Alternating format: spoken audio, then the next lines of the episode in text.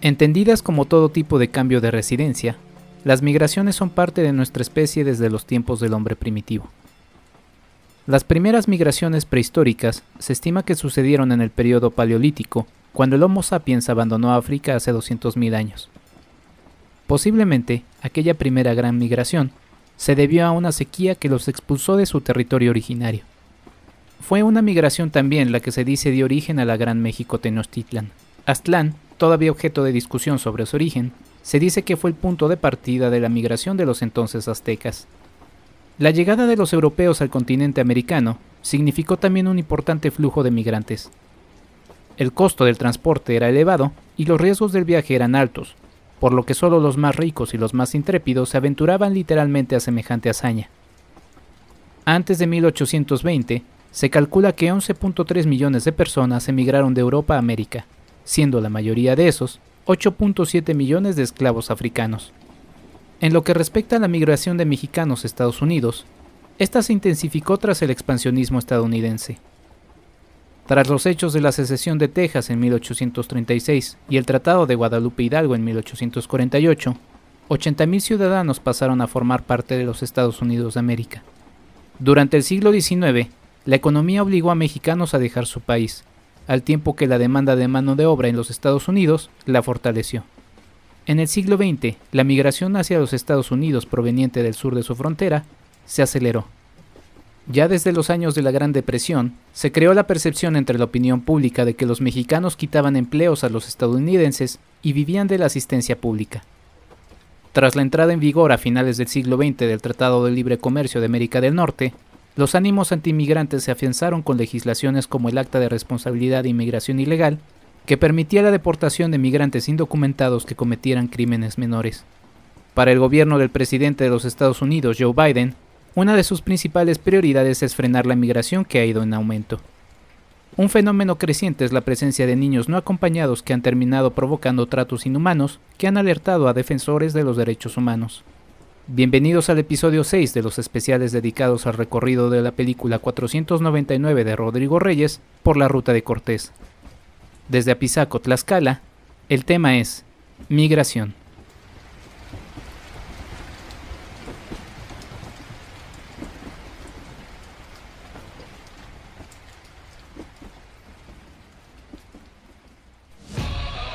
Esto es el podcast de Enrique Figueroa MX. www.enriquefigueroa.mx.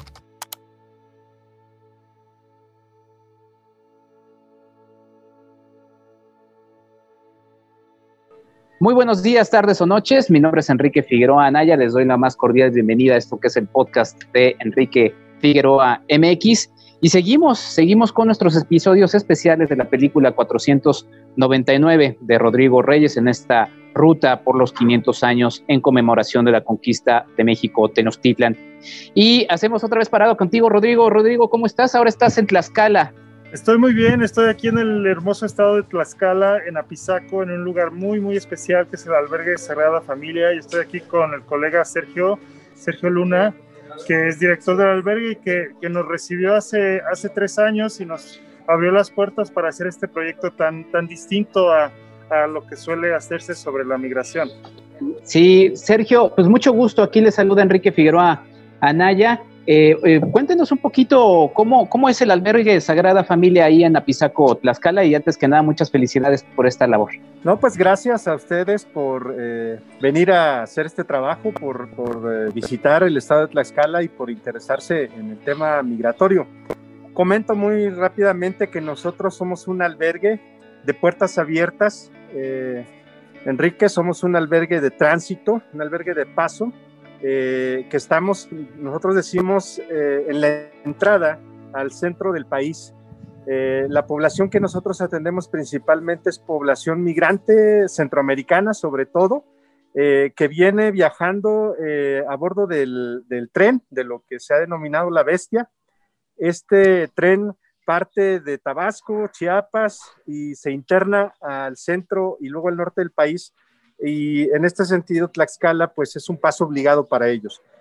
Eh, por lo tanto, este tipo de albergues eh, en México somos más de 130 albergues que prestamos ayuda humanitaria.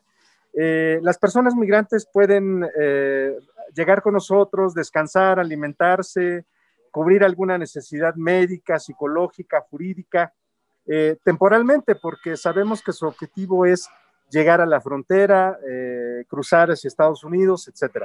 Entonces, estos albergues fungen como en otros momentos se ha dicho como pequeños oasis eh, verdaderos lugares, pues santuario, porque en efecto aquí generalmente las autoridades, ningún tipo de autoridad puede ingresar, de tal forma que les permite descansar este, dos o tres días en algunos lugares más para poder recuperarse, eh, con, contactarse con sus familiares, eh, buscar familiares a veces desaparecidos o, o, que han perdido alguna comunicación con ellos y continuar su, su ruta. Lo que hacemos entonces somos albergues de ayuda humanitaria y de protección eh, de derechos de personas migrantes.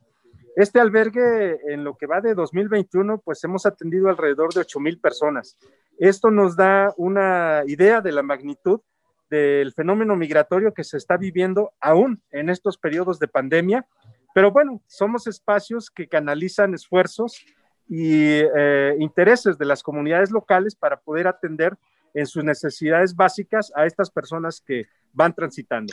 Entre muchos de los servicios que ofrecen están los servicios médicos, asesoría jurídica, alimentos calientes, atención psicológica y demás. Rodrigo, ¿cómo llegas tú a este albergue como parte de lo que se proyecta ahí en 499? Yo, yo llegué de, la misma manera que, muchas otras historias de la película por medio de, de una presentación de un periodista.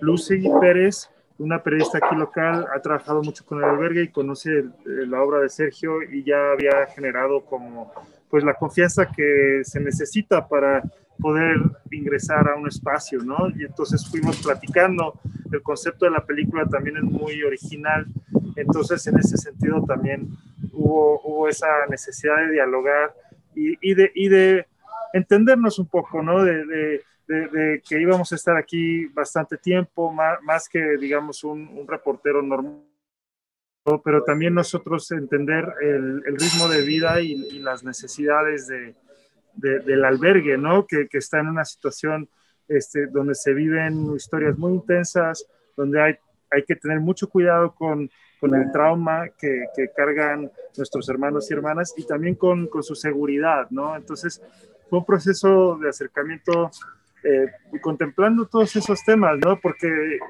lo hemos dicho en otros episodios, no, no queremos que, que, por hacer cine estemos también colonizando, ¿no? Que también estemos poniendo a personas en peligro, que estemos explotando su, su situación. Y, le, le, agradezco mucho, Sergio, que, que, nos haya abierto las puertas y con, con esa confianza y esos parámetros de, de, de ética, ¿no? Sergio marcaba esto que me pareció muy interesante, el albergue como un oasis. Eh, ¿Cómo se defiende esto a nivel, eh, pues no sé, jurídico? ¿Cómo es este, esta situación tan específica, tan particular y que termina siendo, pues justamente un, espacio de ayuda humanitaria a una comunidad que ya también marcaba en 2021 8000, se ha duplicado en este año? Sí, sí, se ha duplicado el paso de personas migrantes.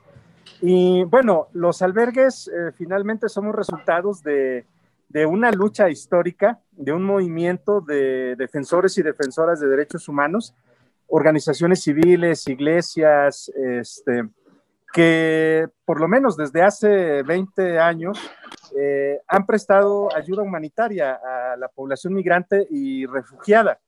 Esto ha llevado también a incidir, eh, por supuesto, en el marco jurídico de protección de derechos humanos. Recordemos que eh, entre 2010 y 2011 eh, en México se generó la ley de migración. Esta ley de migración eh, reconoce la labor humanitaria que hacen este tipo de espacios, así como comedores, organizaciones civiles, defensoras, defensores que a veces en sus mismas comunidades prestan este tipo de servicios. Recordemos que antes de la ley de migración, prácticamente en México la migración irregular y por extensión quienes prestaban esta ayuda humanitaria podrían ser eh, acusados de tráfico de personas. Entonces, la ley de migración, que es eh, un logro y un esfuerzo desde sociedad civil, garantiza el reconocimiento del Estado y de las autoridades de estos espacios. Por lo tanto, no pueden hacerse ningún tipo de operativos migratorios y de otro tipo para que las personas cuando lleguen puedan estar eh, en un momento más tranquilo, eh, con menos eh, dificultades para poder descansar. Creo que mm, en México, pues es una característica esto que nosotros hemos denominado los corredores humanitarios. Este, creo que es lo que caracteriza, ahora ya en, Guatemala también existen este tipo de albergues, pero sobre todo en México esta ruta humanitaria, este, creo que es la característica ante la incapacidad o la falta de voluntad política de los estados de garantizar la vida y la protección de estas personas, como en otros tantos casos ocurre que la sociedad civil se organiza desde abajo para poder garantizar de alguna forma la vida y los derechos de las personas. Y estos albergues son esta expresión. Rodrigo, una de mis escenas favoritas de tu documental es justamente la escena del conquistador sentado al lado de estos migrantes y haciéndose la pregunta de cómo, cómo es la vida de estos hombres que van buscando otras oportunidades y de alguna manera también está hablando un poco de sí mismo. Platícanos un poco de este símil que también querías marcar en el documental.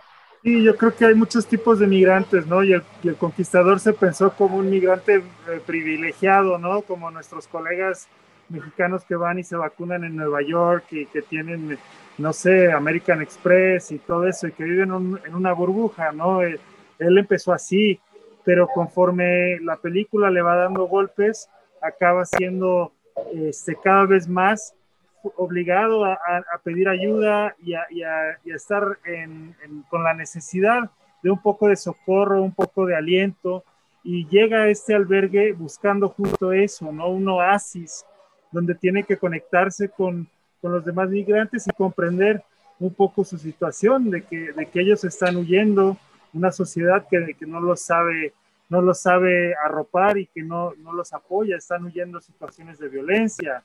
Yo creo que él quisiera sentirse también víctima, aunque tiene todavía mucho trabajo que hacer para reconocer que, que, que él ha participado, él ha ayudado a empujar a, nuestros hermanos y hermanas al éxodo, ¿no?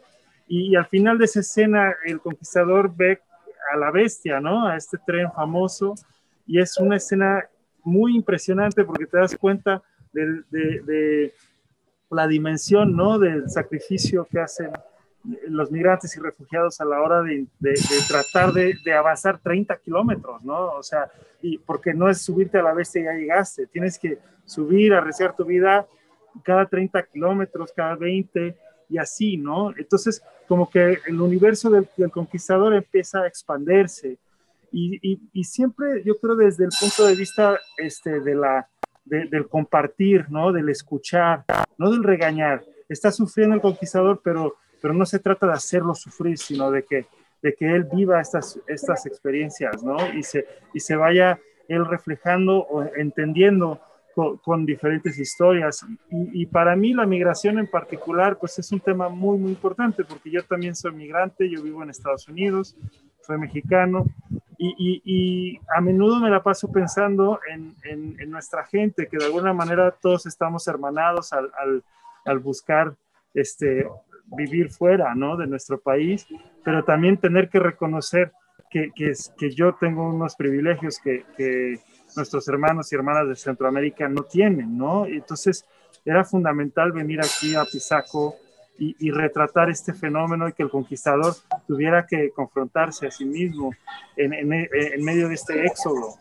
Sergio, hace unos meses eh, se, declaraba en, quiebra eh, el albergue Sagrada Familia de Pisaco. ¿Cuál es la situación actual y qué es lo que y cómo podemos también nosotros eh, sumar como ciudadanía a este esfuerzo que sí, justamente es, humanitario, es necesario y es, lo, menos que podemos hacer por nuestros hermanos. Sí, nosotros reconocemos y consideramos que en estas eh, situaciones de crisis humanitarias, porque finalmente eh, el volumen, la cantidad de personas que se ven obligadas a migrar, pues están constituyendo una, una emergencia humanitaria.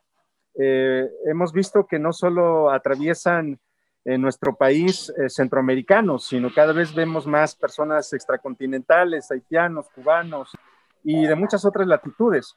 Estamos eh, enfrentando los efectos de estos sistemas económicos y políticos que expulsan a las personas. Y en este sentido se convierten en estratégicos y fundamentales estos espacios que eh, defienden la vida y la seguridad de las personas, cuando pareciera que no queda otra opción más que defender la vida. Eh, y estos espacios son, son, tratan de hacer esta, esta labor. Eh, en meses pasados enfrentamos una crisis porque desde enero y febrero empezamos a experimentar, sí, esto, de un incremento de más del 150% de personas. Para tener una idea, el año pasado nosotros atendimos a 3.500 personas en todo el año. De enero a julio llevamos 8.000 personas. Este, y atender a 8.000 personas en estas necesidades básicas nos requiere movilizar una cantidad importante de recursos que afortunadamente, sobre todo en temas de alimentos, artículos de higiene personal, etcétera, lo, las obtenemos de la voluntad de las personas de la comunidad, de escuelas, iglesias, parroquias, que acuden al albergue a donar. Sin embargo, también es importante pues saber que hay servicios, que también eh, estos albergues van integrando equipos de profesionales, eh, buscando profesionalizar eh, y hacer más humana la asistencia humanitaria y pues también son personas que requieren dignamente vivir. Entonces, siempre el tema de este, cubrir las necesidades de los equipos de apoyo también es muy importante. Entre otras acciones que estamos haciendo, eh, actualmente tenemos una campaña, una campaña de crowdfunding que estamos promoviendo en la plataforma Donadora. Este, pueden meterse a la página de Donadora para em, poder apoyarnos, quienes gusten apoyarnos donando eh, en efectivo este, la cantidad que, puedan hacerlo, tengan la seguridad de que esto nos va a permitir como albergue seguir funcionando para seguir atendiendo a la población, porque no vemos realmente que disminuya en el corto ni en el mediano plazo, mientras los efectos, las causas estructurales no se modifiquen. Entonces, eh, en lo inmediato ahora estamos, vamos a tener durante un mes esta campaña de crowdfunding eh, que denominamos Derribemos las Fronteras, construyamos puentes de solidaridad, este, para que quienes gusten puedan donarnos a través de esta plataforma o también eh, visitarnos, contactarnos en nuestras redes sociales, como Albergue La Sagrada Familia, en nuestro perfil de Facebook o, en, Instagram, que es a través de donde nos comunicamos, sobre todo con, con toda la comunidad. Enrique, yo, yo, solo agregaría lo que dice Sergio, que, que es un gran ejemplo de, de, cómo la sociedad se hace cargo de algo que, que, tiene que atenderse ya a nivel macro, ¿no? A nivel completo, ¿no? Y de cómo hay esta solidaridad y esta resistencia a nivel local que hemos visto a lo largo de toda nuestra ruta.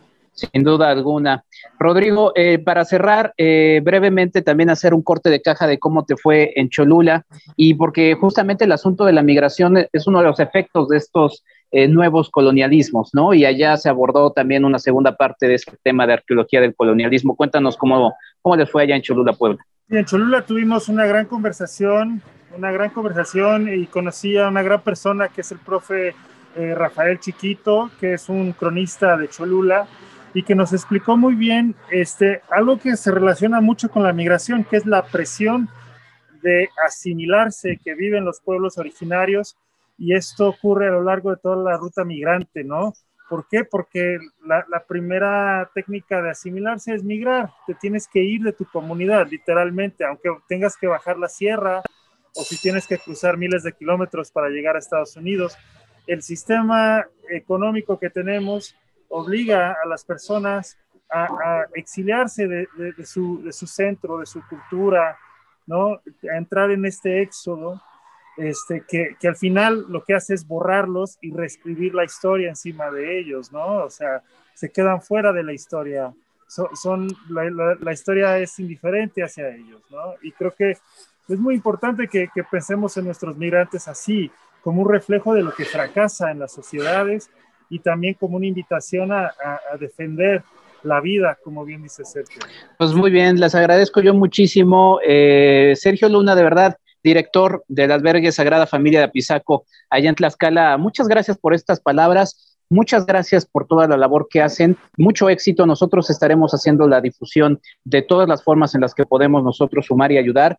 Y pues nada, que sepa que aquí, aquí tienen este, una difusión mayor y, que podemos nosotros sumar. Y, y pues nada, que estamos muy agradecidos con ustedes. Gracias a ustedes. Gracias. Así termina este episodio 6 de los especiales dedicados al recorrido de la película 499 de Rodrigo Reyes por la ruta de Cortés. Yo los invito a que sigan todas las charlas que se están desarrollando en los sitios a través de las redes sociales de Somos Piano, en específico de su Facebook. Sin más, nos saludamos en una siguiente parada de este recorrido, que además nos está sirviendo como reflexión rumbo a la conmemoración de los 500 años de la caída de México Tenochtitlan. Una reflexión del México contemporáneo, mirando detenidamente nuestra historia, nuestro pasado. Sin más, yo soy Enrique Figueroa Anaya, este es el podcast de Enrique Figueroa MX. Nos escuchamos. Hasta la próxima. Esto fue el podcast de Enrique Figueroa MX. Hasta la próxima.